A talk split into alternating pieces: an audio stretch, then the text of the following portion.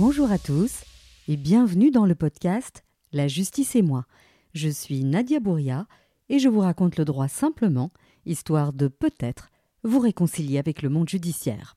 Dans l'épisode d'aujourd'hui, je reçois Sandra Van de Wiel. Vous êtes psychologue, psychothérapeute et expert judiciaire et c'est cette dernière euh, fonction qui va m'intéresser aujourd'hui.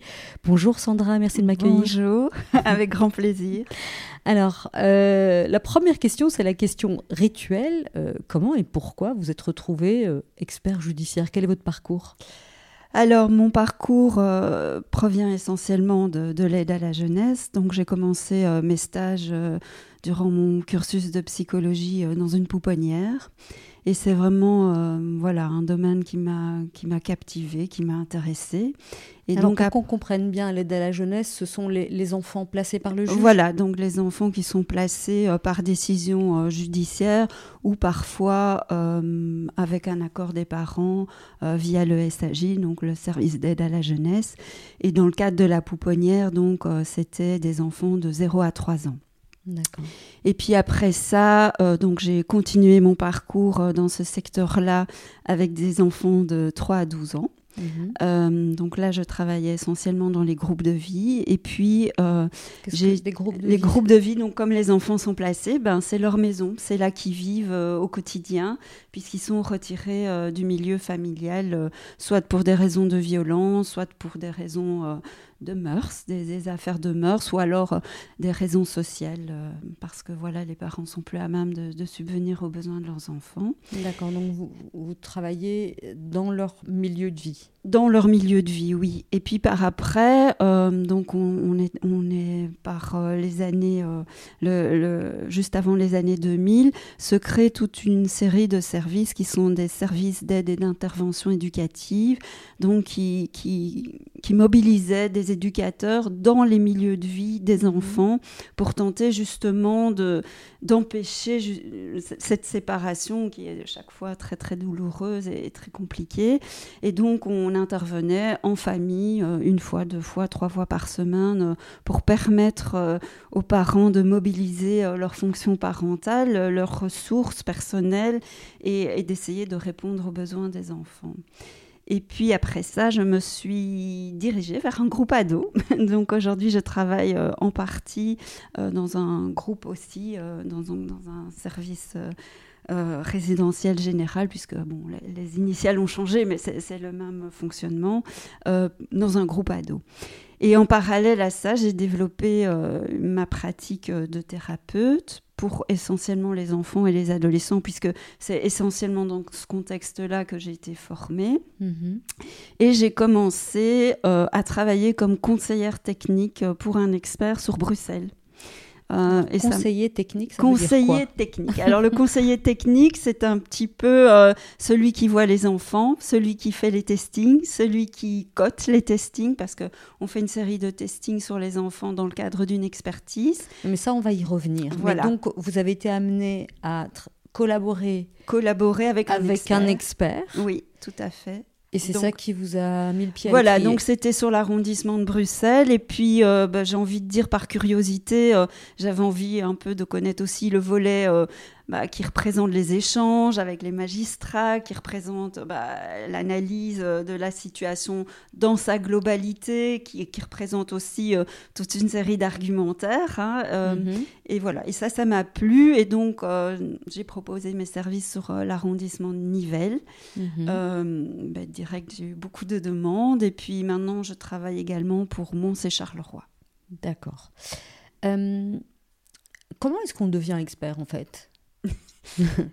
Parce qu'on est curieux. non, mais je veux dire, il y a une procédure à suivre, est-ce qu'il y a une formation à suivre? Qu'est-ce qu'il faut faire pratiquement pour se retrouver sur la liste des, des juges, en fait? C'est ça, être expert. Voilà, oui, oui, tout à fait. Alors, à l'époque, il n'y avait pas de procédure à suivre. Donc, moi, ce que j'ai fait, c'est que j'avais envoyé un courrier au procureur du roi mhm. en lui proposant mes services, puis en détaillant un petit peu mon parcours personnel, mes formations, euh, et puis en, mettant en avant aussi le fait que ça faisait euh, quatre ans que je travaillais comme euh, conseillère technique à Bruxelles. Mhm. Et à ce moment-là est demandé une enquête de moralité pour voir un petit peu bah, si on n'a rien à se reprocher puisqu'on est censé travailler pour la justice. Et, euh, et voilà, c'est comme ça que je me suis retrouvée un peu euh, sur euh, la liste des juges et que j'ai été désignée dans le cadre de missions d'expertise. Maintenant, ça a changé. Donc Mhm. maintenant, il faut faire ben, un cursus qui est un, Mhm. un cursus d'expertise qui est mis en place par différentes universités. Euh, et puis, il faut prêter serment. Donc moi, j'ai également prêté serment, mais euh, j'ai été euh, Dispensé. dispensée du cursus puisque ça faisait 15 ans que, que j'exerçais en qualité d'expert. D'accord.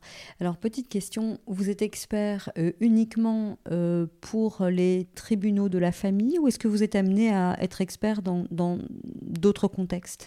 Alors actuellement, je suis juste expert pour euh, le tribunal de la famille dans le contexte civil. Euh, voilà, ça c'est un choix personnel parce que euh, bien que j'ai une formation euh, à l'analyse de crédibilité, etc., euh, ben voilà, c'est un choix parce que ça demande une grande disponibilité d'être appelé au pénal, parce qu'il faut Mhm. être présent pour les auditions vidéo filmées et que bah, actuellement j'exerce encore euh, dans une institution. Donc voilà, c'est une question d'arrangement personnel. Petit résumé rapide, euh, la différence entre pénal et civil. Pénal, c'est quand euh, une personne est poursuivie, donc il y a le- le- l'État qui poursuit, donc le parquet. Civil, bah, c'est souvent la guéguerre entre les parents Voilà. autour de la garde des enfants. Tout à fait. J'ai schématisé, mais en gros, c'est ça.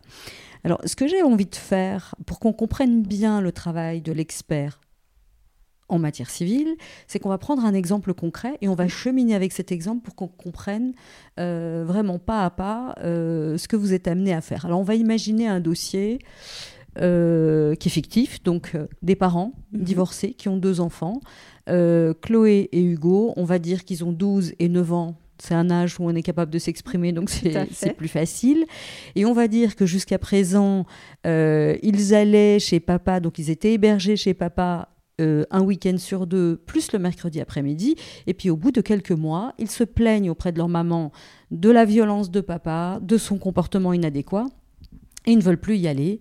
Maman euh, leur dit euh, de retourner chez papa parce que c'est quand même cool d'aller chez papa et finalement rien n'y fait. Ils ne veulent pas y aller. Le père saisit la justice, estime que c'est maman qui monte le bourrichon des enfants. C'est un exemple classique. Je vous vois opiner du chef. Tout à fait. Et on va, prendre, on va simplifier l'exemple, on va dire que les deux parents sont d'accord pour qu'il y ait une expertise.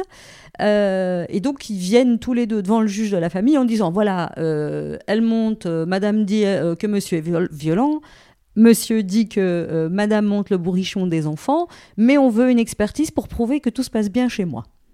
Et donc, le juge vous désigne. Première question, est-ce que vous recevez une copie de ce jugement ou pas? Oui, donc j'ai euh, une, une ordonnance, donc euh, une copie euh, du jugement du tribunal avec une mission très précise. Donc les différents points euh, de ma mission sont euh, précisés et j'y réponds point par point. Donc ça, c'est vraiment pour moi euh, essentiel, c'est de répondre un maximum aux questions que le tribunal se pose. Donc, pour vous donner à titre d'exemple, globalement, c'est examiner l'enfant, examiner les parents ou toute personne susceptible d'apporter des éléments qui peuvent indiquer comment va l'enfant, euh, donner euh, des idées sur les modalités d'hébergement qui correspondraient le mieux aux besoins de l'enfant, dire si l'enfant a des difficultés euh, psychiques et euh, nommer lesquelles. Mhm. Euh, voilà, ça c'est en général les points qu'on me demande. On me demande de déposer un rapport sous foi de serment, donc un, un rapport qui, qui détaille un petit peu et qui argumente aussi mes propositions. Mhm. Donc, euh, donc, le jugement est extrêmement précis sur Oui. votre mission et vous ne Oui. pouvez pas en sortir ou est-ce que si vous, vous constatez qu'il y a quand même quelque chose, vous pouvez écrire au juge en disant euh, votre, votre mission, elle n'est pas très précise ou il me semble que, est-ce que c'est c'est faisable? Alors, la mission généralement est formulée d'une façon assez large et Mhm. laisse quand même à l'expert euh, l'opportunité d'ajuster un petit peu en fonction des situations. Euh, mais il est vrai, euh, voilà, euh, dans un dossier récent, où on me demande de me positionner par rapport à un enfant, et puis au cours de, mon, de mes travaux, bah, je constate que l'autre enfant est grandement en difficulté psychique. Voilà, donc là, je demande effectivement euh, qu'on puisse euh, élargir ma mission, ou en tout cas, euh, je mets, je, souligne qu'il serait peut-être bien, en tout cas, d'élargir à l'autre enfant pour que je puisse me prononcer, parce que j'ai des inquiétudes dans le cadre de ce dossier. Donc oui, effectivement, j'essaye d'être le plus précise possible, et il se peut même, ça, ça m'est déjà arrivé pas couramment, heureusement, mais de constater qu'un mineur est en danger. Et donc là, effectivement, je dois le signaler euh, au procureur pour que voilà, on puisse prendre les mesures adéquates. Donc là, vous faites carrément un, signalement au procureur. Oui, ça m'est déjà arrivé, oui. Ok. Vous recevez l'ordonnance et donc vous voyez le nom euh, des parents, le nom des parties. Si d'aventure, euh, vous avez reçu en consultation euh, l'un des enfants ou les deux enfants ou l'un des parents, euh, j'imagine que vous devez oui, donc vous je demande à me faire euh, récuser. Ça, c'est clair que c'est pas possible pour moi d'avoir un lien quel qu'il soit avec, avec les parties que je reçois dans le cadre d'une expertise. Je suis très très attentive à ça. Mhm. ça peut être une connaissance éloignée, euh, mhm. avec euh, peut-être euh, des, un, lien commercial, mais malgré ça, je refuse catégoriquement d'expertiser les gens que je pourrais connaître de près ou de loin.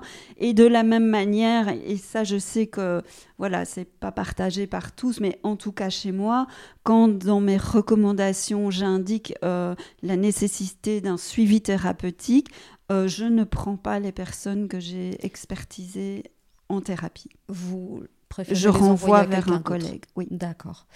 Alors, donc, si vous les connaissez, vous vous, vous, récusez, vous faites un pas de côté. Oui. Et euh, j'imagine que les personnes, parce que parfois elles font, euh, elles donnent un nom d'expert mhm. directement au juge, et quand elles ne sont pas d'accord, le juge désigne. Et parfois, les gens ont un a priori, euh, bah, l'expert habite trop loin, mhm. ou la sœur de la fille de ma cousine la connaît, elle est nulle. donc, est-ce que les gens ont la possibilité de dire au juge on n'a pas envie de travailler avec cette dame Alors ça, je n'en sais rien parce que ça se passe en amont. ça se passe avant que je puisse, euh, moi, avoir connaissance du jugement. Donc ça, ce sont des choses qui se discutent euh, en audience. Et mm. là, je suis pas présente. Non, mais ma question, c'est euh, le, juge vous désigne. Oui. Donc les, gens ne sont pas d'accord. Le juge vous désigne. Oui. Et votre nom apparaît. Et puis finalement, elles vont taper sur Google et ça leur plaît pas. Donc là, j'imagine qu'elles peuvent elles peuvent vous récuser ou pas? Alors, euh, ça n'est jamais arrivé. Ah bah, vous avez de la chance. ça n'est jamais arrivé. Et euh, si ça arrive, ben, je n'en ai pas connaissance euh, parce que chaque fois que j'ai en tout cas un jugement, je convoque les parties pour la réunion d'installation. Mm. Et voilà, j'ai jamais eu ce cas de figure. Vous n'avez jamais eu ce cas de figure. mais il me semble que les personnes peuvent écrire au tribunal pour dire cet expert ne nous plaît pas, euh, voilà. merci de nous en désigner un autre. J'ai jamais eu ce cas de figure, donc je ne sais pas vous le dire. D'accord. Donc vous venez d'anticiper ma question suivante. Donc vous recevez le jugement, vous voyez le nom des parties, vous vérifiez qu'il n'y a pas de conflit d'intérêts, mhm. et donc vous écrivez aux parties? Oui, alors donc dès réception euh, du jugement, j'écris au conseil, donc aux avocats des parties, en leur faisant proposition, des propositions de date pour tenir la réunion d'installation. Donc ça, c'est la réunion qui a pour but de fixer le cadre de l'expertise, donc ma méthode de travail, le nombre d'entretiens, les premières dates, de regarder si les provisions ont bien été versées euh, au auprès du tribunal. J'anticipe vos questions. Vous, anticipez mes questions. Donc, provision, ça veut dire qu'évidemment, vous n'intervenez pas gratuitement. Non. Et, comme dans le cadre d'une aide judiciaire, d'une assistance judiciaire, mais ça, c'est euh, au, conseil alors de me donner euh, l'ordonnance qui accorde l'assistance judiciaire. Ok. Donc, vous les convoquez à cette première réunion dans laquelle en fait, on fait une sorte d'ordre du jour d'agenda, quoi. Tout à fait. Alors, je sais que ça génère parfois euh, chez vos confrères des frustrations parce que je suis très vigilante à ce que la réunion d'installation reste une réunion d'installation euh, et qu'on n'ouvre pas les débats à ce moment-là. Euh, je trouve que c'est important d'abord que je, que je puisse commencer mes travaux de façon la plus neutre possible. Et c'est sûrement un moment très stressant pour les parties, puisqu'il y a des parties qui sont vraiment dans des conflits euh, violents ouverts. Et donc, j'essaye vraiment de m'en tenir à euh, c'est quoi le cadre de mon expertise? Euh, je suis très vigilante à ce qui est, par exemple, euh, pas de dépôt de pièces intempestives, donc euh, ça doit passer par euh, les, conseils pour respecter les devoirs contradictoires, etc. Donc tout ça, c'est nommé dans le cadre de la réunion d'installation, pour que ce soit le plus clair possible pour les parties, pour qu'il n'y ait pas de vice de procédure en cours d'expertise, parce que bah, c'est un coût pour, pour les parties et qu'il faut vraiment, je trouve, être vigilant par rapport au contexte de mes travaux. Et donc, euh, voilà, moi j'en reste là pour la réunion d'installation. C'est un choix personnel. Je pense qu'il y a des, confrères euh, ou des consoeurs qui, fonctionnent un petit peu différemment et qui ouvrent déjà en partie les débats. Moi, je ne préfère pas. Ok. Alors, vous avez évoqué le contradictoire. Donc, c'est euh, bah, un quelque chose de fondamental en mhm. droit belge, mhm. c'est-à-dire qu'on ne sort pas euh, euh, des arguments ou des documents de son chapeau. La partie adverse, donc l'autre, mhm. doit être au courant de ce qu'on communique au juge, de ce qu'on communique euh, à l'expert, de ce qu'on communique au notaire, etc. Et donc vous, vous faites le choix de, de, de, rester neutre et de ne pas prendre connaissance d'autres documents que le jugement qui vous désigne. Je prends connaissance d'aucun dossier de pièces avant l'entame des travaux et une fois qu'on a déjà passé un certain nombre d'entretiens, je ne sais pas, j'imagine que vous allez me demander euh, comment, comment s'organisent mes entretiens, mais euh, le dossier de pièce, je l'examine vraiment en toute fin d'expertise. D'accord. Euh, parce que je veux vraiment rester le plus neutre possible. Il faut savoir que dans le cadre de certains dossiers, il y a déjà eu des auditions avant euh, ma mission d'expertise.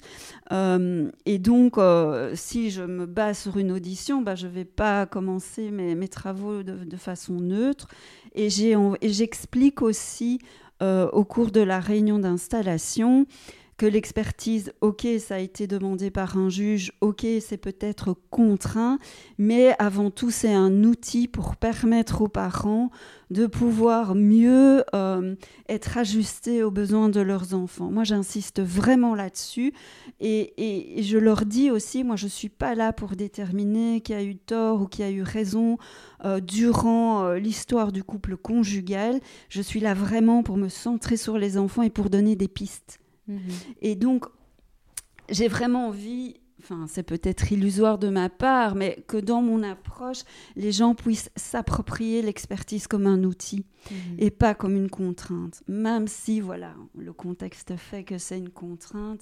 Euh, voilà, j'espère toujours que même si on peut pas entendre mes conclusions parce que voilà, on a l'impression d'avoir été lésé sur, sur l'un ou l'autre point, quoi, que ça puisse être la petite graine qui fasse germer quelque chose dans la parentalité de chacun. Quoi.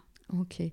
Mais vous allez nous expliquer ça un petit peu plus en détail euh, en continuant avec euh, notre couple et ses deux enfants. Donc, réunion d'installation, vous posez le cadre, vous ne lisez rien à part le jugement euh, que vous avez reçu. combien de réunions Alors, vous allez me dire, ça dépend des cas, mhm. mais de manière générale, dans un dossier comme celui-là, qui est relativement simple, mhm combien de fois est-ce que vous voyez les parties? Parce que j'imagine que vous allez voir euh, les parents, les enfants, ensemble, séparément? Alors, euh, moi, j'ai pour habitude de travailler avec une conseillère technique, euh, donc qui va organiser les, les, rencontres avec les enfants. Mais donc, pour être schématique, donc moi, je rencontre deux fois papa, deux fois maman. Je rencontre une fois papa et ses enfants, une fois maman et ses enfants. Euh, en parallèle, ma collègue fait un entretien de fratrie, donc euh, où les enfants font un petit testing commun. Et puis elle rencontre deux fois individuellement chaque enfant. Et dans ces deux entretiens individuels, il y a des testings, il y a l'entretien spontané, donc c'est des questions semi-dirigées, euh, et il y a un entretien qui a lieu plutôt en fin d'expertise pour demander à l'enfant si ce qu'on a compris de lui, de son fonctionnement, de ses besoins, de ses difficultés, ça lui parle. Est-ce que, mhm. est que tu t'y retrouves dans ce que moi j'ai perçu de toi? Et on fait la même chose avec les parents. Donc je vois les parents une dernière fois, en présence de la conseillère technique cette fois-là, pour expliquer aux parents ce que nous on a perçu de leurs enfants. Et euh, qu'ils puissent s'approprier, parce qu'il faut bien être clair, qu'un rapport d'expertise, c'est parfois avec des termes de psychologue. Et que parfois, ça peut être euh, assez euh, rébarbatif pour, pour certains parents. Et donc, on essaye vraiment qu'ils puissent s'approprier ce que nous, on a compris de leurs enfants. Et là, on essaye déjà de travailler certaines choses pour qu'ils puissent éventuellement mieux s'ajuster. D'accord. Alors, vous, avez parlé, vous avez parlé de, testing, vous avez parlé d'entretien dirigé, mhm. euh, sans entrer trop dans les détails. Euh, c'est quoi ces testings? Qu'est-ce que vous testez exactement? Alors, on fait ce qu'on appelle des tests euh, projectifs. Donc, l'idée, c'est pas de faire une analyse pédopsychiatrique de l'enfant, parce que ça, c'est pas le cadre de mes missions, mais simplement de voir comment l'enfant euh, mobilise ses ressources intrapsychiques par rapport à telle ou telle situation. Donc euh, le test projectif, c'est un CAT, un TAT ou un PAT noir en fonction de l'âge des enfants. Donc euh, ça, ça, c'est du chinois pour moi. Voilà, donc, donc ce sont des, des tests, euh, c'est schématiquement les fameuses planches euh, un peu moches où l'enfant doit raconter une histoire. Et c'est un peu la tâche de Rorschach. Voilà, sauf que c'est pas la tâche de Rorschach, c'est un autre test. C'est ce principe-là, et donc l'enfant va raconter l'histoire et chaque planche, si vous voulez, dans notre tête de psychologue, est en lien avec une thématique. Donc ça peut être en lien avec la phase oedipienne, en lien avec l'autorité paternelle, en lien avec la mère, en lien avec euh, euh, comment l'enfant vit la fratrie, comment l'enfant vit la solitude. Et nous, on va voir de façon euh, plus inconsciente alors comment l'enfant peut aborder cette âme-là et mobiliser ses ressources. Pourquoi est-ce qu'on fait des tests projectifs? Parce que ça nous permet de voir, euh, tiens, est-ce que l'enfant, est-ce que ce que l'enfant nous raconte, finalement, est-ce que ça correspond à ce que ces tests mettent en évidence? Est-ce qu'il y a une corrélation? Ou est-ce que pas du tout? Mhm. Parce que certains enfants, ben voilà, comme vous vous le dites, sont parfois pris euh, dans des conflits de loyauté par mhm. rapport à l'un ou l'autre parent et sont un peu dirigés dans l'entretien. Euh, tiens, tu diras ça à l'expert, tu diras ça à l'expert. Donc, effectivement, on a parfois des enfants qui collent au discours euh, de leurs parents. Et c'est de se dire, bah tiens, euh, ok, tu me dis ça, mais dans le test, moi, je vois ça. Et ça, ça nous permet d'avoir une analyse plus globale de l'enfant. Et dans l'entretien de fratrie, on, et même euh, quand il n'y a qu'un enfant, on fait passer aussi un test euh, qui a pour but de voir comment l'enfant positionne sa famille. Donc ça, c'est un FAST, euh, voilà pour le terme scientifique. Mais donc comment l'enfant se positionne? Tiens, est-ce qu'il met son papa tout près ou est-ce qu'il le met loin? Est-ce que le papa regarde l'enfant ou est-ce que non, il regarde sa compagne et la, la nouvelle recomposition familiale? Et ça, ça nous permet de voir, tiens, l'enfant, comment il, inscrit la représentation de sa famille mhm. euh, pour lui dans sa tête, comment il s'imagine euh, que sa famille est dans sa tête. Euh, et, voilà, ça nous permet aussi de voir, tiens, dans cette famille, qui, a autorité sur toi qui décide pour toi et, et, voilà, ça nous donne en tout cas une indication sur la dynamique familiale. D'accord puisque c'est quand même une expertise systémique, donc qui a pour but d'analyser tout le système familial. D'accord, c'est hyper intéressant. Mais alors j'imagine qu'il y a des tests similaires pour les parents, du coup. Euh, alors, je bon, souvent dans le cadre de ma mission, je suis pas... Euh, il ne m'est pas demandé de faire des tests sur les parents. Quand je vois les parents, donc c'est des entretiens. Oui, d'accord. Et alors, moi, j'ai un schéma assez déterminé au niveau de, des entretiens. Donc, le premier entretien, je vais leur demander de me raconter leur histoire conjugale. Mhm. comment eux l'ont vécu, mhm. comment, comment ils se sont inscrits dans ce couple-là, qu'est-ce qu'ils ont pu traverser, vivre, euh, euh, quels étaient leurs fantasmes par rapport à ce couple-là. Et je leur demande aussi de me raconter leur histoire personnelle euh, dans les grandes lignes, mais parce que parfois, effectivement, ça peut influencer la façon dont on est parent.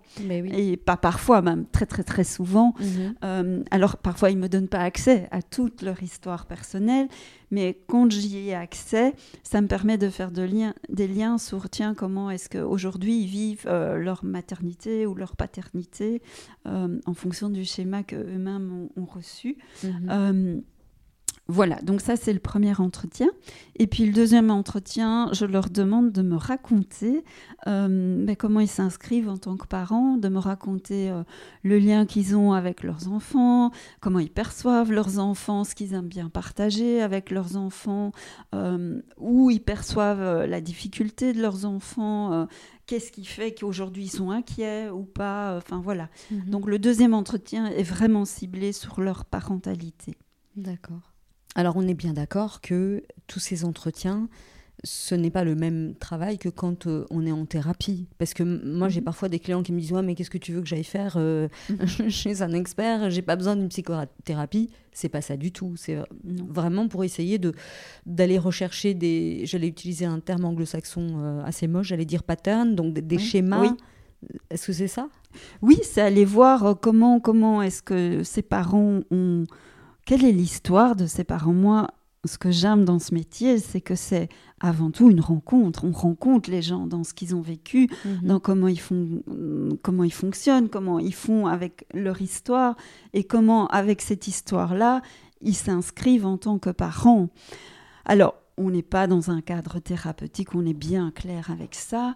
Euh, donc l'idée, c'est pas d'aller mobiliser les, ressources, leurs ressources et, et, de réfléchir avec eux comment dépasser leur, histoire conjugale.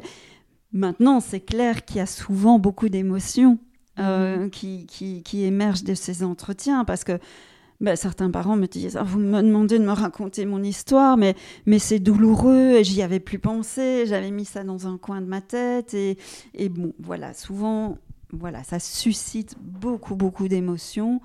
Euh, voilà, que j'accueille euh, avec bienveillance, mais on n'est pas dans un cadre thérapeutique, c'est clair. Surtout qu'il aurait précisé au cours de la réunion d'installation que ce qui me disent est susceptible de figurer dans mon rapport. Mhm. Ça, c'est très clair, c'est nommé comme ça. C'est également expliqué aux enfants euh, dans des mots qui, qui, sont accessibles pour eux, mais c'est expliqué aux enfants aussi. Donc il n'y a personne qui est, qui est grugé sur euh, le cadre, on est très clair là-dessus. D'accord, très bien. Donc, euh, testing et entretien avec les enfants, entretien avec les parents. Oui. Alors, vous, m'aviez dit que vous aviez une conseillère technique qui, elle, se concentrait sur les enfants. Donc, j'imagine que vous faites des réunions pour voilà, mettre en commun donc, les choses. Une fois que j'ai rencontré les parents euh, individuellement, que ma collègue a rencontré les enfants individuellement et qu'elle a euh, réalisé les testings, on se réunit. Mhm. Et là, on croise et euh, on réfléchit ensemble. Tiens, toi, tu as observé ça, oui, mais dans l'histoire des parents, il y a tel ou tel élément euh, qui, m'indique que voilà l'enfant euh, voilà réagit de telle ou telle façon. Euh, donc là, on croise nos regards. C'est à ce moment-là qu'on analyse le dossier de pièces. D'accord. de voir, tiens, bah, les parents m'ont dit ça, mais dans le dossier de pièces, je vois ça. Enfin, là, on réunit vraiment tous les éléments. Euh, ma, collègue, je vous l'ai peut-être pas dit, mais contacte les écoles aussi. Donc l'idée, parce que l'école, c'est quand même un cadre un petit peu à part de la famille, c'est là où mhm. l'enfant va mobiliser ses ressources d'apprentissage, euh, ses capacités de socialisation, et donc ça, c'est un lieu qui va nous indiquer est-ce que l'enfant est capable aujourd'hui d'apprendre? Est-ce que l'enfant est capable aujourd'hui euh, bah, de s'inscrire dans un cadre euh, scolaire, d'accepter les remarques, de, de, jouer avec ses copains Est-ce que mhm. est-ce qu'il manifeste l'un ou l'autre symptôme qu'il n'aurait pas manifesté euh, il, dit, il y a quelque temps Donc voilà, ça c'est un, lieu qui est, qui est quand même précieux. Les écoles, mm, certaines écoles collaborent très, très, de façon très transparente, d'autres sont un peu plus frileuses, mais en tout cas, on contacte automatiquement les écoles. Et donc, dans la réunion avec euh, ma conseillère technique, euh, on met sur la table tous ces éléments-là et on réfléchit ensemble. On n'est pas toujours d'accord, mhm. euh, mais on essaye de construire quelque chose qui, qui tienne la route. Alors voilà, c'est un métier où, on peut se tromper. Mais en tout cas, on a, voilà, on essaye de, construire quelque chose qui tienne la route, tenant compte des compétences des parents, et euh, de ce que l'enfant a manifesté à travers les testings et dans les entretiens. Mhm. Alors j'ai envie d'être un petit peu plus spécifique. Donc on, est parti d'un exemple donc d'enfants qui disent papa est violent, euh, papa nous crie dessus, papa nous frappe. Euh, donc vous faites les testings, on a bien mhm. compris que c'était un petit peu plus abstrait et on va aller voir l'inconscient de l'enfant. Mais dans les, les, entretiens que vous menez, est-ce que c'est frontal ou est-ce que vous tournez, passez-moi l'expression, mhm. autour du pot euh, En gros, est-ce que vous dites aux enfants, est-ce que papa te frappe ou est-ce que c'est plus subtil que ça Vous les amenez progressivement à expliquer le contexte et ça vous permet peut-être de vérifier la véracité ou non de ce qu'il euh, Oui, alors non, on, essaye quand même euh, de rejoindre l'enfant là où il en est. Euh, il faut quand même être clair, un contexte d'expertise, c'est impressionnant. Euh, voilà, on essaye vraiment bah, d'approcher l'enfant, mais d'une façon euh, où il se braque pas, où il se ferme pas, où il se sent pas menacé ou en difficulté. Euh, maintenant, il faut savoir qu'il y a des enfants qui, une fois le pied mis dans, le bureau de la conseillère technique, déballent "Papa me frappe, je veux aller chez maman".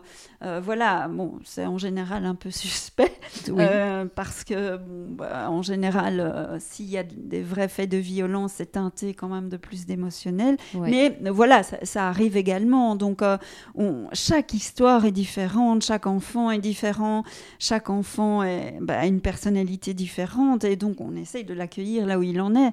Parfois, euh, l'enfant ne, ne, dit rien, et puis c'est au cours du dernier entretien où on vérifie comme je vous ai dit, tiens, nous, on a compris ça, est-ce que c'est OK pour toi Que l'enfant s'effondre, on a dit, ben non, en fait, il y a ça et je ne vous l'ai pas dit, mais parce qu'il a déjà vu la conseillère technique deux fois, qu'il y a une relation de confiance qui s'est établie. Mhm. Il faut savoir que lors de l'entretien parent-enfant, on est deux. Mhm. Donc, on pose des questions. Mais euh, comme on est deux, ben, on a de perdus qui permettent aussi d'observer comment l'enfant se positionne sur son siège. Euh, est-ce que l'enfant euh, ose dire à son papa ou à sa maman, tiens, là quand tu me grondes, euh, parce que je pose cette question, tiens, comment ça se passe quand papa te gronde ou quand tu fais une bêtise? Et, bon, bah, en général, les enfants qui voilà, sont tout à fait à l'aise dans la relation vont dire, oui, il me gronde, il crie, c'est pas cool. Mm-hmm. Voilà d'autres enfants vont non papa me gronde pas euh, ou enfin vont, vont, complètement lisser les difficultés ordinaires d'une famille. Donc ça pour nous c'est aussi des indicateurs euh, tiens qu'est-ce qui fait que dans cette famille il se passe rien? C'est des enfants parfaits ou des parents parfaits mais ça j'y crois pas trop. Bah et donc euh, voilà. Donc il y a, y a, vraiment des, beaucoup de travail d'observation qui est fait aussi durant les entretiens parents-enfants d'accord. Donc beaucoup d'observations, euh, des entretiens, des phases de testing. Il y a cette mise en commun avec euh, la conseillère technique et puis vous rédigez un rapport, mais du coup qui va être extrêmement long et structuré en fonction de tout ce que... Est-ce que vous, vous êtes obligé de décrire tout ce que vous avez fait déjà? Non, mais je le fais. Ah, ok. Alors, je le fais, c'est un choix personnel, c'est long. Je me doute que parfois, pour les magistrats, ça doit être très long à lire, mais je le fais par respect pour la famille qui, qui est venue en expertise, mhm. par respect pour les enfants qui peut-être une fois majeurs auront envie de lire ce qui, leur histoire, par respect pour les parents qui mhm. m'ont raconté leur histoire. Euh, c'est pas tellement pour le magistrat que je détaille. C'est euh, alors peut-être c'est ma formation euh, d'aide à la jeunesse euh, qui fait que voilà, je trouve qu'un jour, on a besoin de s'approprier ce qui s'est passé Mhm. euh, et que les enfants, aujourd'hui, ils ont peut-être 8-9 ans, mais un jour, ce seront des adultes Ouais. et ils auront peut-être envie de comprendre leur histoire. Et donc, je le fais. Alors, peut-être que les magistrats ne lisent pas tout parce que dans mon avis, enfin, le- mon rapport d'expertise donc est nommé un avis provisoire. Mhm. Je réponds systématiquement à toutes les questions qu'on m'a posées et en soi, ça résume, ça fait synthèse de mes travaux. Donc, on peut éventuellement se passer de lire le corps de mes travaux, mais pour les parents, je trouve que c'est important. Et ça leur permet aussi de s'approprier certaines choses. Peut-être Mhm. pas dans l'ici et maintenant, parce qu'ils sont peut-être trop en colère et trop dans leur combat, mais peut-être qu'un jour ça peut faire sens et ça peut euh, être cette petite graine euh, voilà, qui, qui leur permet d'ajuster les choses. Donc Mhm. voilà. Et donc, effectivement, donc, ce, ce premier rapport, euh, que, qui est un rapport provisoire, Oui. vous l'envoyez à qui? Vous l'envoyez directement au magistrat ou est-ce que vous l'envoyez au parti? Alors je l'envoie au conseil. Euh, alors, moi, je fonctionne comme ça, mais je sais aussi qu'il y a, y des différences entre experts. Donc, moi, je l'envoie au conseil euh, et je leur demande de m'envoyer leurs observations. Alors, leurs observations, c'est leur droit de réagir sur mon avis provisoire. On peut être d'accord ou pas d'accord sur tel ou tel point. Je peux, moi aussi, euh, humainement, avoir fait une erreur de date. Ça peut arriver. Mhm. Voilà. Alors, parfois les parties sont pas d'accord sur ce que l'autre a dit. Mais ça, je ne corrige pas parce que voilà, chacun a son interprétation de l'histoire, chacun a son ressenti. Je dis ça en, en réunion d'installation, mais parfois c'est pas tout à fait intégré, donc on a quand même tendance à dire euh, Monsieur me dit, vous dit qu'il m'a pas trompé, mais oui, oui, il m'a trompé, et, et voilà, une des parties a envie de corriger. Bon, voilà, c'est mis dans mon rapport définitif les observations. Alors, euh, ça- c'est- vous, vous les intégrez, vous les ajoutez en fait. Je les ajoute, oui. Ah, je vais on- pas modifier Voilà. évidemment la version de l'un ou la version de l'autre, puisque ça, c'est à l'appréciation de chacun et de son vécu. Mais je, je- je l'intègre effectivement dans, dans ma note d'observation, dans mes annexes. Euh, et puis, voilà, donc les parties m'envoient leurs observations par l'intermédiaire de leurs conseils et on se réunit. On se réunit tous ensemble pour ce qu'on appelle la réunion de conciliation.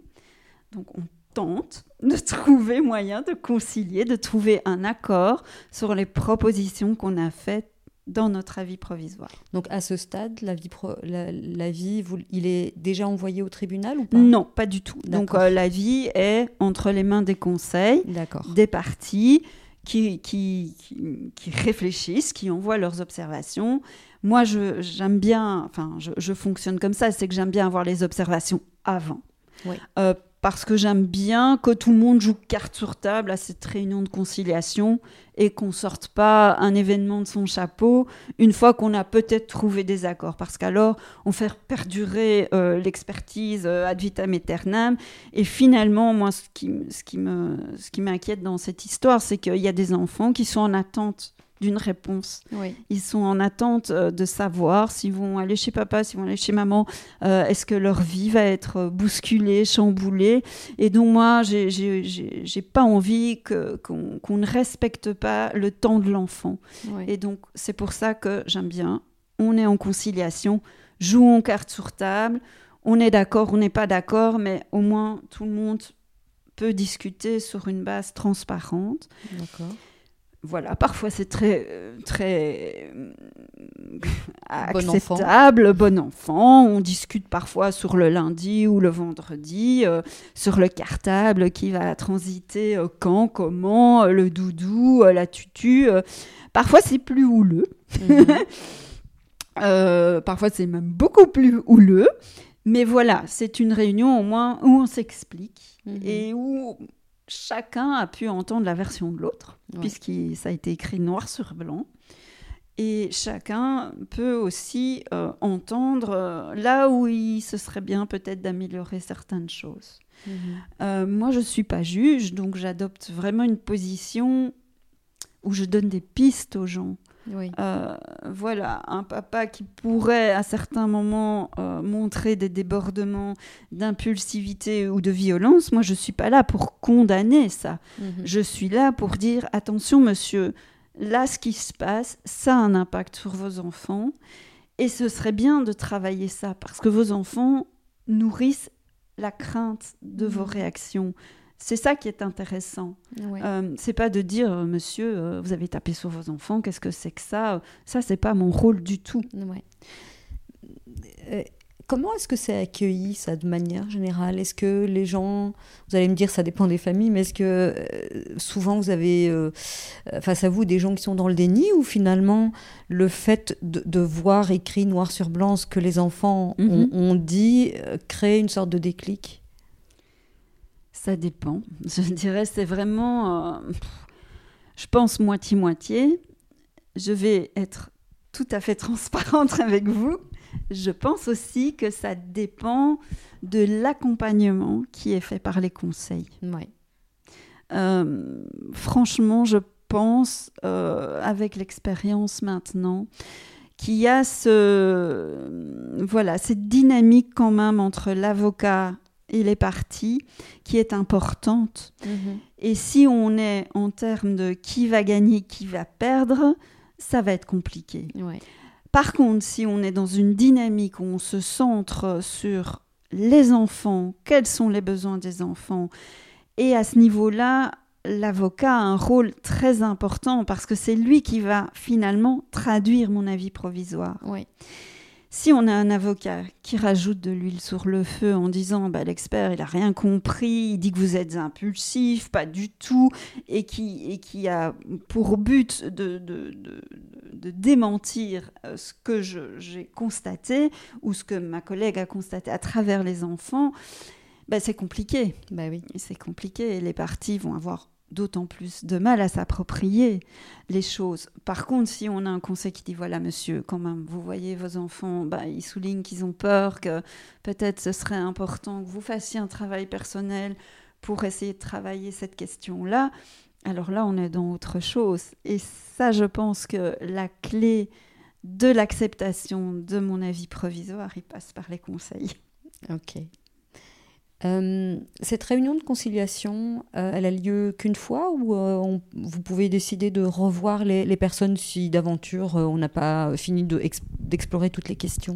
Alors, c'est déjà arrivé que, donc, dans notre avis provisoire et lors de la réunion de conciliation, bah, finalement, les parties disent Ok, on est d'accord de tenter ce que vous proposez, mais on veut, on veut quand même être certain que ça fonctionne. Ce- ce- on fait ce qu'on appelle une évaluation. Mhm. Donc, dans un temps déterminé lors de cette conciliation, on dit par exemple, ben, on est en septembre, ben, on voit en décembre euh, si ça fonctionne par rapport à l'école. Donc on teste. On teste. On, teste, euh, en vrai. Voilà. Et alors, ce que je fais en général, euh, c'est que moi, je revois une fois les parents, Mhm. ma collègue revoit une fois les enfants. Mhm. Et euh, soit on refait une réunion de conciliation, soit à ce moment-là, lors de la première réunion de conciliation, on déc- on décide, ben voilà, à l'issue de l'évaluation, vous envoyez en fonction de ce que vous avez pu observer de l'évolution. Mhm.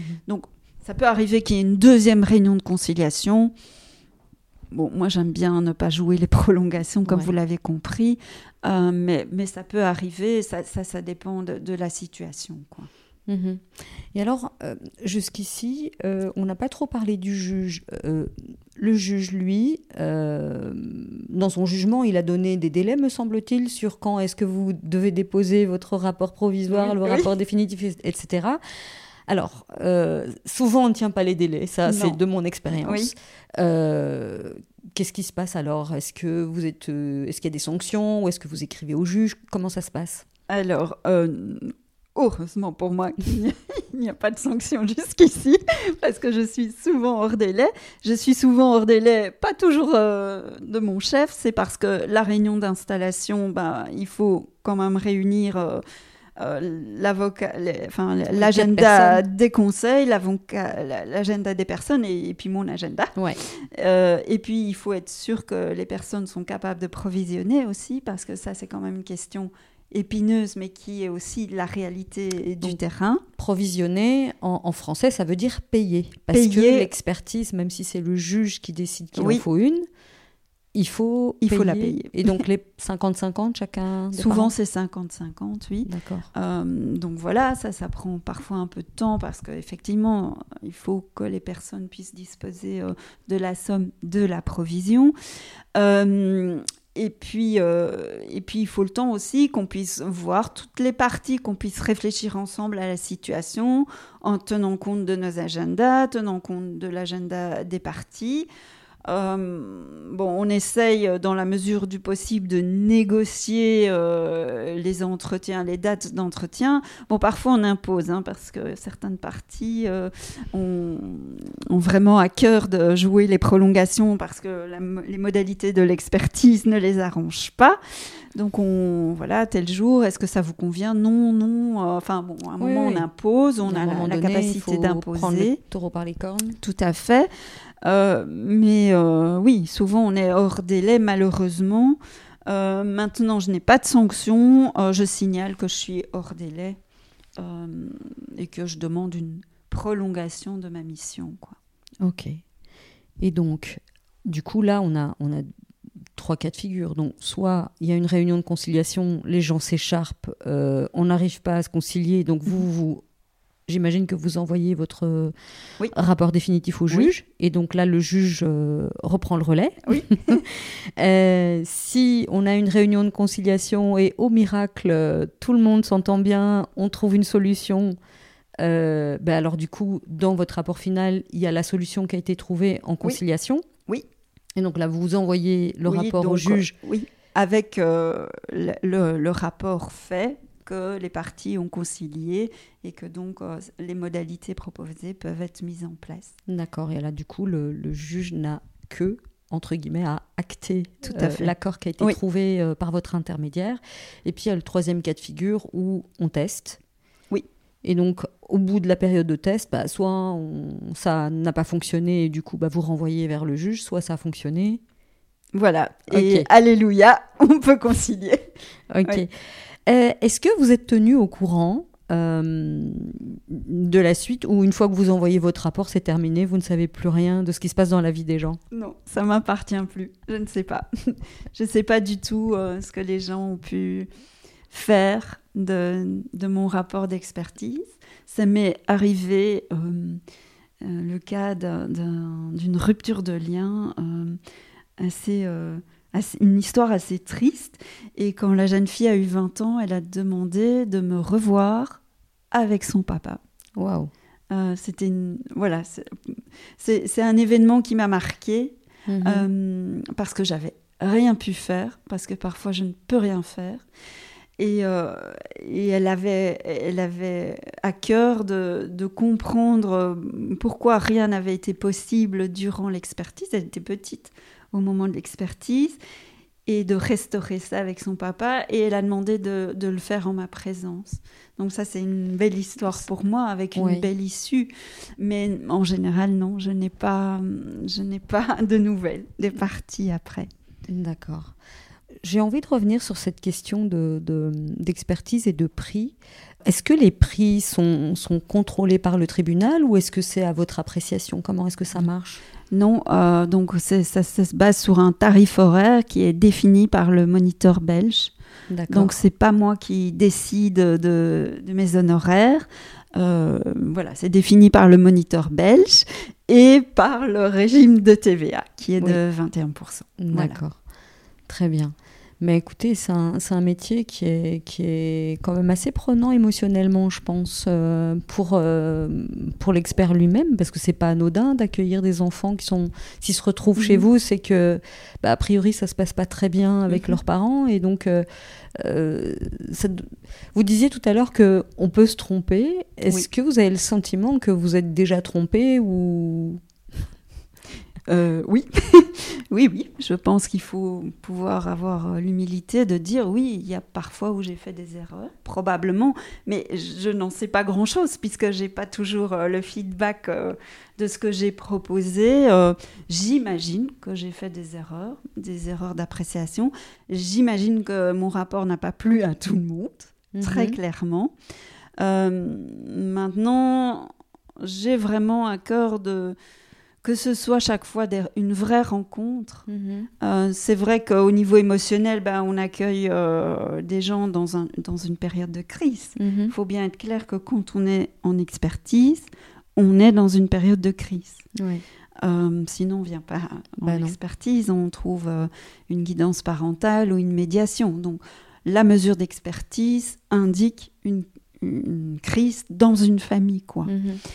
Et donc, c'est dans cet état-là que je reçois les gens, Ouais. dans un état émotionnel euh, difficile, à l'issue d'une séparation. Parfois, j'ai une expertise euh, bien après une séparation. Mais donc, ça veut dire que la séparation est une mal séparation et qu'il Ouais. y a encore des choses qui sont, qui sont actives, qui sont vivantes, Cristallisées. euh, cristallisées. Donc oui, c'est, parfois les gens arrivent euh, après 3, 4 ans de procédure, ils sont fatigués, ils sont épuisés. euh, oui, émotionnellement, c'est, impactant. Après, moi, je, voilà, j'aime ce métier et, et- et j'aime, accueillir les gens là où ils sont, euh, avec humanité, Mhm. vraiment. Ça, ben ça euh, je crois qu'on on l'entend. Et puis, je pense que c'est important de préciser que, en fait, euh, votre expertise, c'est un avis que vous rendez au Mhm. juge.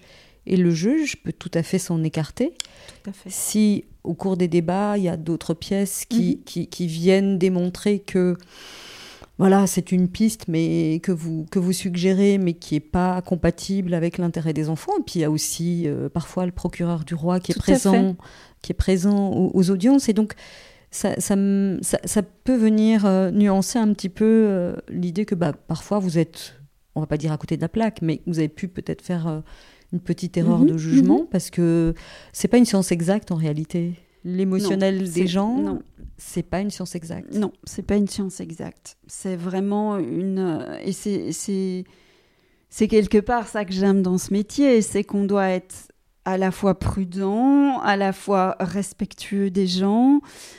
Euh, ben, à la fois, on doit aussi trancher, on Mhm. doit donner un avis, donc il Mhm. faut avoir euh, l'audace de trancher. Ouais. Euh, c'est pas une science exacte. L'expertise, c'est un outil. Oui. C'est un outil comme pourrait être une enquête psychosociale.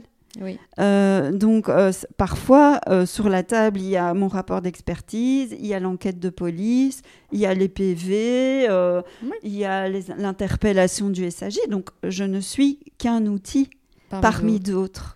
Et ça, j'en, enfin, voilà, peut-être que c'est c'est pas assez euh, euh, nommé ça aux gens parce qu'ils ont parfois l'impression que, que c'est moi qui décide. Non, je ne décide de rien du tout. Je suis un outil. Ah ben voilà, comme ça Mhm. c'est dit. Voilà. Euh, Est-ce que vous pensez qu'on a fait le tour de, de ce métier d'expert judiciaire auprès du tribunal de la famille? Dans quel sens? Dans, dans... Est-ce que j'ai parlé de tout? Voilà, est-ce que, est que vous avez des choses à ajouter ou est-ce que vous pensez qu'on on a abordé à peu près tout- Non. toutes les questions? Euh, Peut-être euh, insister vraiment sur le fait que parfois la procédure d'expertise, euh, même si c'est contraignant, ça peut être une chance parce que là vous nommez euh, euh, voilà Hugo et Chloé, une famille classique, mais à l'heure actuelle, beaucoup de familles sont déchirées avec des ruptures de liens. Mhm. Et ça, l'expertise, euh, parfois, c'est euh, la première fois qu'un papa ou une maman revoit ses enfants après un ou deux ans de rupture de lien. Donc il y a quand même des enjeux qui sont pas des enjeux thérapeutiques, mais euh, ce sont des entretiens qui sont quand même euh, assez stressants pour moi, il faut bien le dire, Mhm. parce que c'est une chance, une opportunité. On est contraint par le tribunal de réaliser cet entretien. Et donc parfois, c'est la première fois qu'un papa revoit ou une maman revoit son enfant qui a grandi, qui est Mhm. parfois passé du stade de l'enfance à l'adolescence. Enfin, donc ce sont des entretiens euh, dans l'émotion, Ouais. clairement. Y. Et on a, on a une heure pour tenter de mettre des mots sur ce qui se passe, quoi. Et ça, parfois, euh, parfois ça marche. Ça marche et c'est miraculeux, mais parfois ça marche pas et c'est très frustrant. Et donc, euh, mon métier, c'est aussi parfois de grosses frustrations ou, de grosses euh, ruptures de lien dues effectivement à, à des conflits de loyauté où, effectivement hein, l'un ou l'autre parent est acteur et actif là-dedans mhm. et, on ne sait rien faire. Ça, c'est quand même, euh, il faut bien le dire, quand il y a des ruptures de lien avec comme ça des aliénations parentales, hein, c'est un, mot un petit peu grossier et barbare, mais voilà un mot barbare et euh, voilà pour pour comprendre le contexte, euh, ben on est dans un nœud. Et si on tire sur le nœud, on renforce ça. Donc il y a quand même la, nécessité de, On n'est pas dans un contexte thérapeutique, mais parfois on est amené à utiliser des outils thérapeutiques pour pouvoir un petit peu mettre euh, de la fluidité dans ce nœud et permettre qu'on puisse entendre ce que l'autre a à dire. Mhm. Euh, mais certains, certains entretiens sont parfois euh, violent, on est deux, on doit canaliser, enfin c'est pas toujours évident. Ouais. Mais pour revenir à, ce contexte entre guillemets d'aliénation parentale, je pense aussi euh, à un parent euh, qui est manipulateur, c'est très à la mode hein. aujourd'hui, euh, toutes les femmes mhm. ont vécu avec un ex pervers narcissique. comment est-ce que vous abordez ça J'imagine que quand c'est la réalité, vous vous en rendez compte. Est-ce que bah, J'imagine que vous l'écrivez dans votre rapport. Oui. Quand un parent alimente vous l'écrivez noir sur blanc. Je, je, l'écris. Euh, maintenant, euh, parfois, euh, la procédure d'expertise vient après 3, 4 ans de rupture de lien. Avec 3, 4 ans où l'enfant a été sous la coupe d'un mhm. de ses parents, c'est très compliqué de faire marche arrière. Mhm. Ça, j'ai envie de dire, on doit avoir l'humilité de reconnaître que ces situations sont extrêmement complexes et que si on force euh, l'éloignement du parent peut-être manipulateur, on détruit par ailleurs toute la construction d'un enfant. C'est mhm. hyper compliqué. Là, on est dans de la dentelle, de la délicatesse, dans j'ouvre une petite porte, euh, une petite perspective durant les entretiens mais là, là euh, je suis une semeuse. Hein. c'est dans ces situations-là que je suis très rarement, je, je, cueille rarement le, fruit de ce que je sème parce que c'est tellement délicat. Mhm. C'est tellement délicat. On, pourrait se dire, voilà, on constate qu'un parent aliène son enfant, donc du coup, euh, on va retirer cet enfant du parent aliénant. Mais ça marche pas comme ça, parce que la sécurité affective de l'enfant, elle est liée intimement à ce parent aliénant. Et donc, retirer cet enfant avec la bonne intention de remettre un équilibre, de remettre une justice euh, dans cette famille-là, de remettre un équilibre, enfin oui, vraiment une justice. Oui. Mais c'est au prix d'un effondrement psychique de l'enfant. Et, et, ça, c'est très très difficile pour le parent victime, entre guillemets, de l'entendre.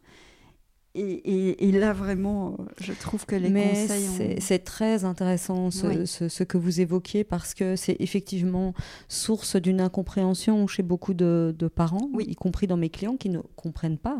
Et je leur dis, mais en réalité, le juge, il est saisi pas de votre histoire, il est saisi de l'intérêt de l'enfant. Quel est l'intérêt de l'enfant? Il a construit une histoire, ok, peut-être toxique avec un parent. Oui mais comme vous dites, si on l'arrache à ce parent-là, on vient rajouter euh, du désastre à déjà une situation désastreuse. et donc, quelle est la solution euh, la meilleure? Ben, On n'en a pas en réalité. Non, on n'en a pas. Et c'est là où je me fais pas des amis, évidemment. Euh, parce que quand je dois énoncer ça dans un avis provisoire en disant Ok, oui, je constate, le parent est aliénant. Ok, il y a une relation fusionnelle. Ok, ok, euh, vous avez été euh, mis au pilori euh, d'une façon complètement injuste, mais on ne sait rien faire. Imaginez-vous dire ça à un parent. C'est insupportable. Je dois le dire. Oui. Je dois le dire parce que ça détruit l'enfant. On ne, c'est pas un objet. On ne peut pas comme ça le décoller d'un parent toxique. Ça ne marche pas. Et oui, là, ce sont en général des, des, réunions houleuses parce que parce que c'est inacceptable pour le parent qui, qui, qui s'est vu éjecté de la, de la vie de son enfant. Et c'est en ça que, que je m'accroche à cette magnifique situation où la jeune fille est revenue vers moi en disant je veux comprendre. mais c'est tellement rare. C'est rare. Et oui. Et c'est ce que j'allais vous dire, c'est que parfois, euh, quand l'enfant devient adulte, il, fait un travail d'introspection et il remet peut-être en question ce qui s'est passé dans le passé, mais parfois, c'est pas le cas. Et il reste dans euh, une relation euh, inexistante ou, torturée ou houleuse avec l'autre parent qui, qui est victime en réalité. Oui, oui. C'est quand je pense qu'une distance euh, relationnel permet ce questionnement, permet mm. la remise en perspective de son histoire, mais souvent il faut attendre l'âge adulte et l'inscription dans, dans une autre euh, sphère, qui soit une sphère professionnelle ou de, de soi, reconstruire sa vie familiale pour comprendre les choses. Et c'est en ça que j'insiste toujours en disant aux parents, voilà, qui a été mis euh, de côté ou, où, il a été empêché dans, sa parentalité, je dis mais restez présent, restez présent symboliquement. Alors on me dit toujours oui, mais j'envoie des messages, on me répond pas. C'est pas grave, restez là, dites à cet enfant que vous êtes son parent et même si il ne vous répond pas, c'est inscrit, c'est inscrit que vous êtes présent. Mhm. Et, mais c'est la seule chose que je peux conseiller et c'est euh, catastrophique. C'est des histoires très tristes. Hmm. Voilà. Bon, ben on va terminer sur une note un peu négative, mais euh, merci beaucoup Sandra pour toutes ces explications. Merci d'avoir écouté cet épisode jusqu'au bout. Je vous le répéterai à chaque fois, mais c'est important pour moi de faire connaître ce podcast qui a une vocation d'information et d'éducation. Alors partagez-le autour de vous et n'hésitez pas à poser vos questions ou à suggérer un invité. Et moi je vous dis à la semaine prochaine.